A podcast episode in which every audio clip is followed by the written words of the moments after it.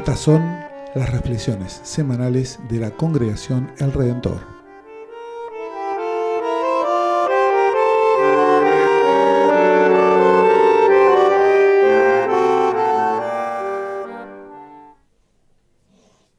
Lectura del Santo Evangelio según San Juan, capítulo 14, versículos 15 al 21.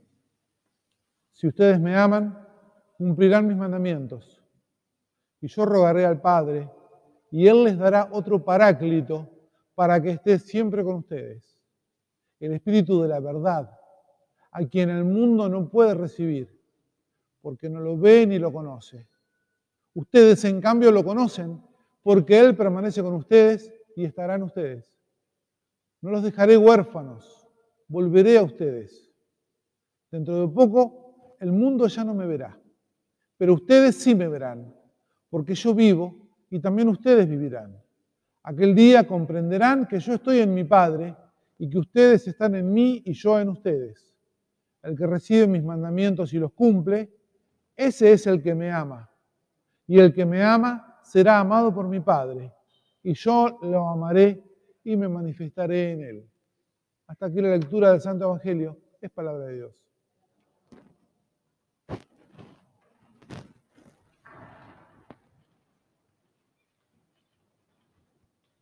Seguimos leyendo el Evangelio de Juan de corrido.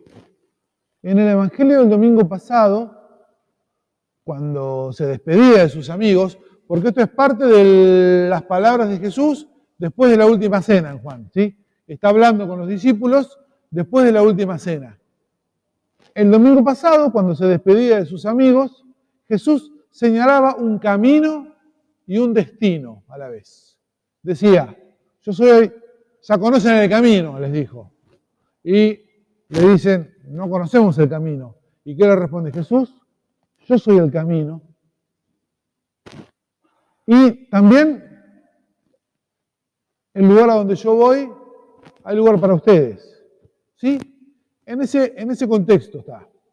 Con su muerte y con su resurrección, Jesús se adelanta en el camino. Y a la vez es el camino. ¿Sí? Es el camino y él mismo lo camina el camino, ¿sí? Pero los discípulos, aunque Jesús se adelanta en el camino, los discípulos no van a caminar solos. En la lectura de este domingo, Jesús les asegura que no van a ir a tientas. En el Evangelio de este domingo, Jesús les anuncia el envío de un GPS, para no perderse. ¿Sí? El Espíritu Santo, el Espíritu de verdad o de lealtad. Sí, la palabra griega aletheia da para traducir como verdad o como fidelidad, lealtad. Jesús les dice, yo me voy ahora. No se quedan, no se quedan huérfanos, no se quedan este, a la intemperie. Yo les voy a dar el que los va a guiar. Yo les voy a dejar el GPS. Este espíritu, este GPS, acompañará y guiará a la comunidad cristiana en el camino. Jesús físicamente ya no va a estar. Va a estar el espíritu, ¿sí? El GPS. Qué importante tener un GPS, ¿no? Sobre todo si el camino es difícil. ¿Alguna vez han agradecido tener un GPS? Qué importante tener un GPS, sobre todo si el camino es difícil. Y sobre todo si nos va la vida en ese viaje, ¿no? Qué importante tener un GPS. ¿Cuántas veces a lo largo de la historia la iglesia, la iglesia cristiana, como legítima poseedora de ese GPS, el Señor Jesús lo dijo, ¿verdad? Yo les voy a mandar el Espíritu Santo. ¿Cuántas veces en estos dos mil, años de caminada la iglesia cristiana, como legítima dueña, poseedora del GPS, se sintió y a veces se siente con el derecho de guiar? ¿Verdad? El que tiene GPS, el que lee el GPS, guía al resto. con el derecho de decirle al resto del mundo, es por acá, sigan derecho. O, no, no, doblen para aquel lado. O también muchas veces, alto, deténganse. Yo tengo el GPS, yo leo el GPS, yo iglesia, entonces yo le digo al mundo para dónde, por dónde y cómo ir. Finalmente el GPS lo tiene la iglesia, ¿no? Caramba. El problema parece ser que el resto del mundo no está muy convencido de querer ser guiado por la iglesia. ¿Verdad? Por una iglesia. Por cualquier iglesia. ¿Estaríamos de acuerdo con esto? Que el mundo no está muy entusiasta con que lo guíe la iglesia con su GPS. Pero bueno, si no quieren, ellos se lo pierden, ¿verdad? Ellos se perderán en el camino, ya que sin la iglesia no tienen manera de guiarse.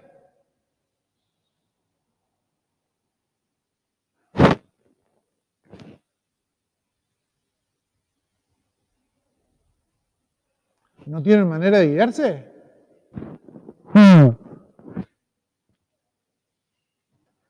¿Será que el Espíritu Santo se manifiesta solo en el marco de la iglesia y no tenemos preso acá y de acá no sale? Ah. El discurso de Pablo en el Areópago en Atenas parece guiarse por otra intuición, no porque el Espíritu Santo está encerrado acá. Pablo celebra que los atenienses tengan un altar al Dios desconocido y les presenta ese Dios que no conocen. Le señala hasta qué punto Dios no se ata a particularismos. Citando a Pablo, no habita en templos hechos por manos de hombre. Versículo 24. No habita en templos hechos por manos de hombre. Tampoco en este. ¿Estamos de acuerdo? Porque, como nos lo dicen muchas veces en catequesis y después nos olvidamos, la iglesia es la gente reunida, no el edificio.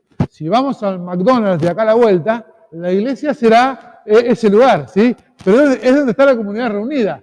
Por, lindos que sean los bancos, las arañas, la cruz y todo, ¿sí? La iglesia eh, somos nosotros y nosotras, no el edificio. Pablo le dice, no habita en templos hechos por manos de hombre.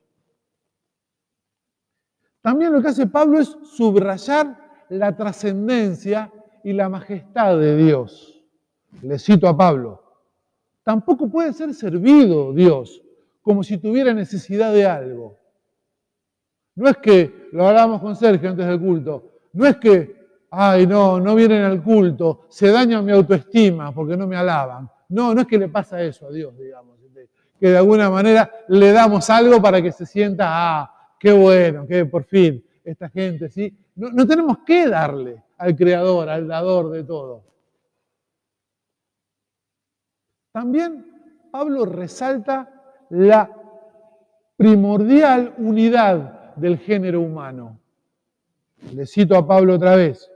Él hizo salir de un solo principio a todo el género humano. Versículo 26. Los seres humanos venimos de un mismo principio, nos guste o no, nos caigan simpáticas las demás personas o las demás etnias o los demás pueblos o no. Venimos, según Pablo, bueno, también según la antropología y la arqueología, venimos de un mismo, de un mismo origen. Hay una unidad primaria de estos 8 mil millones de bichos que poblamos la Tierra, hay una unidad básica, central. También Pablo señala la primaria cercanía de Dios a ese género humano que es su creación. Otra vez le cito a Pablo, porque en realidad Él no está lejos de cada uno de nosotros. Versículo 27. Dios, para Pablo, en su sermón, en su discurso a los atenienses, Dios no está lejos de cada uno de nosotros. 8 mil millones, Dios no está lejos de cada uno de esos ocho. Miren que están en situaciones distintas, ¿eh?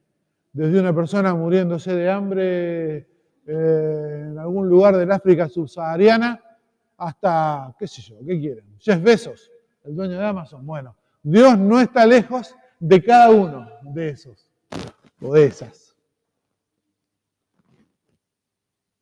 Pablo abre la puerta a una idea sugerente. ¿Y si el Espíritu Santo no se manifestara solo en la iglesia? ¿Y si el Espíritu Santo, si el Espíritu de Dios estuviera recreando, sosteniendo, vivificando toda su creación todo el tiempo? La tradición de la iglesia medieval tenía una frase tremenda. Se decía en latín, para que suene más violenta todavía. Extra ecclesia nulla salus. Traducido al cristiano, fuera de la iglesia no hay salvación, decía la tradición medieval. ¿Qué tal? Bueno, si la iglesia la doy en el GPS, fuera del GPS te perdés en el camino, de alguna manera, ¿no? Fue el pensamiento de nuestros antecesores por unos cuantos cientos de años. Mucha gente cristiana hoy piensa eso, ¿eh? que fuera de la iglesia no hay salvación. La pregunta que les quiero proponer a través de jugando con el texto del Evangelio y el de Pablo, y si Dios, si el Espíritu de Dios sostuviera, recreara, vivificara la creación en otros lados, en la iglesia ciertamente y fuera de la iglesia también. Y si la iglesia no fuera la dueña exclusiva del único GPS, ese sería el punto. Y si la iglesia no fuera la dueña exclusiva del único GPS, es verdad que se me puede responder y refutar con las palabras de Jesús en el Evangelio de hoy. ¿eh? Porque también dice Jesús en el Evangelio que el Espíritu es ese a quien el mundo no puede recibir, porque no lo ve ni lo conoce. Dijo Jesús en el Evangelio. El mundo no puede recibir el Espíritu porque no lo ve ni lo conoce. Entonces me podrían decir, vos decís, Gustavo, que tal vez la iglesia no sea la única dueña del GPS, pero Jesús dijo en el Evangelio que leímos que el mundo no puede reconocer el Espíritu porque no lo ve ni lo conoce, ¿sí? Bueno, ok, eso dice Jesús. Pero, ¿y si hubiera más mundo en este sentido peyorativo dentro de la iglesia de lo que nos imaginamos? ¿Y si ese mundo peyorativamente que ni ve ni reconoce el Espíritu Santo estuviera a veces dentro de la propia estructura de la iglesia? ¿Les resulta del todo inimaginable? Inquisición. La evangelización a los garrotazos y espadazos de América. ¿Los luteranos tendremos algo que decir? También, seguramente, ¿no? La Congregación del Redentor ¿Tendrá algún espejo en el que mirarse? Seguramente. Cuando decimos el mundo, pareciera que el mundo estuviera totalmente afuera. Muchas veces la propia estructura de la iglesia tiene más mundo del que le gusta a la iglesia reconocer que tiene. Es verdad también que si seguimos leyendo, si seguimos leyendo Hechos, por ejemplo, nos encontramos con que a Pablo le va bastante mal con los atenienses. No tiene un éxito resonante en Atenas, Pablo. Cuando les habla de la resurrección, algunos se ríen y otros se alejan de él, tipo con excusas vagas, tipo, la seguimos otro día, ¿sí, Pablo? Ya empezamos a hablar de la resurrección, esto cualquier cosa. Así que a Pablo no le fue muy bien en Atenas. Pero esto solo muestra que a Pablo le haya ido no muy exitosamente en Atenas, solo muestra que los atenienses no son mejores que los judíos, ni son mejores que los romanos, no son incluso mejores que los propios discípulos. O los discípulos recibieron con los brazos abiertos la noticia de la resurrección. Cuando llegan las mujeres diciendo, che, fuimos a la tumba y no está. Dijeron, ah, qué bien, sí, claro, resucitó. No, los atenienses son igual que el resto. Entonces, volviendo a la idea que extrajimos del discurso de Pablo, tal vez, tal vez, solo tal vez, la iglesia no tenga la exclusividad del Espíritu Santo. Tal vez haya presencia activa del Espíritu Santo en otros lugares, en otros espacios. Les invito ahora a pensar un poquito cuáles podrían ser los lugares, los espacios en los que creen que podría haber también presencia del Espíritu Santo.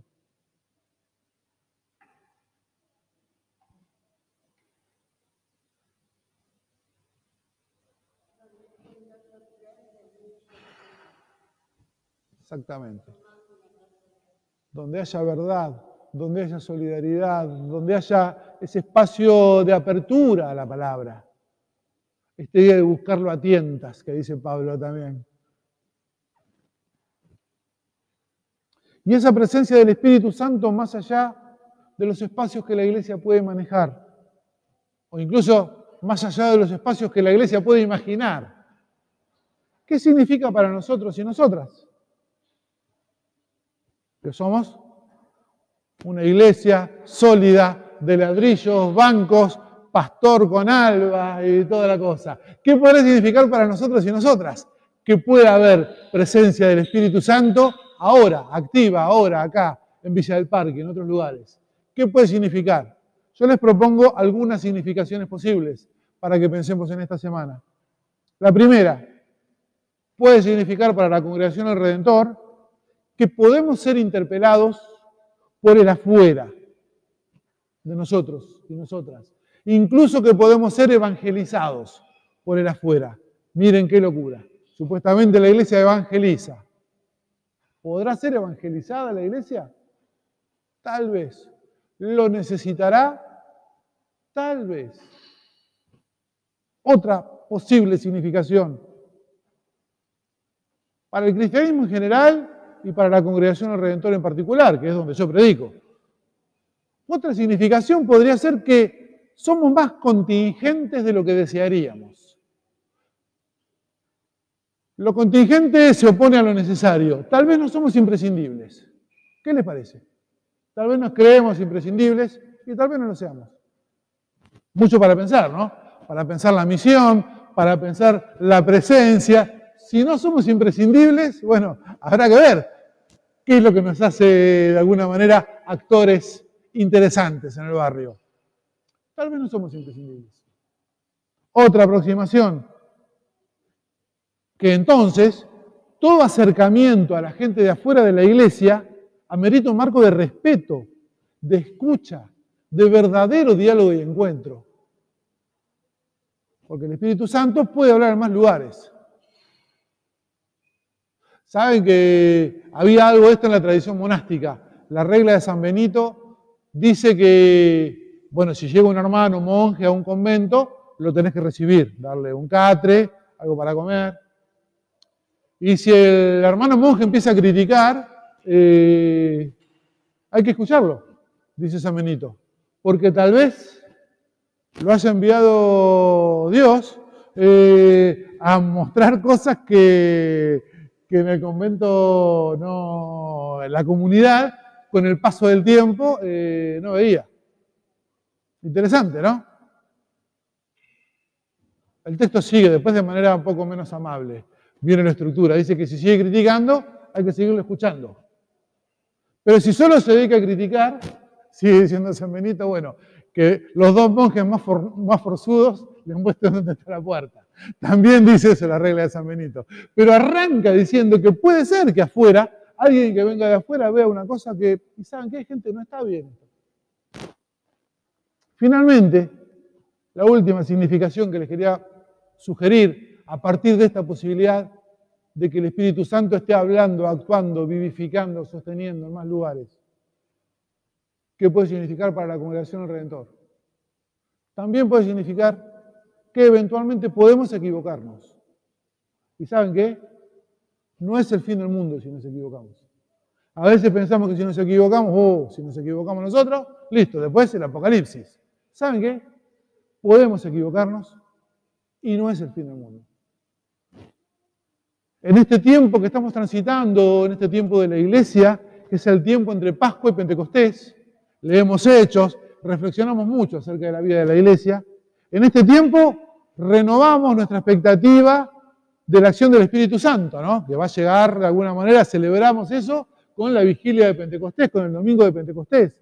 La acción del Espíritu Santo, esperamos a ese paráclito, esa palabra rara que usa eh, la, la Biblia, ¿no? Ese valedor, el Espíritu de Dios, que viene de dónde? ¿De dónde viene el Espíritu? De arriba, como Dios manda. ¿Y si viniera del costado? ¿Y si viniera de al lado del Espíritu Santo y no viniera de arriba? Miren que Dios se encarga de sorprendernos siempre. ¿eh? Cuando pensaron que el Mesías iba a ser de una manera, resulta que el Mesías era de otra. Eh, que venga de donde venga, pero estemos atentos. Creo que este texto nos invita a estar atentos, a estar permeables, a estar porosos a la acción del Espíritu Santo de donde el Señor quiera que venga. Recordemos esta famosa frase, ¿no? Latina. Fuera de la iglesia no hay salvación. Pensemos que tal vez podemos dialogar críticamente con nuestros hermanos medievales y decir, tal vez la salvación se reparte de mil maneras. Si el Espíritu Santo sopla, ¿seremos capaces de verlo? ¿Seremos capaces de reconocerlo? Quiera nuestro Señor que recibamos su Espíritu de verdad, para amarlo verdaderamente, para cumplir su voluntad. Amen. Música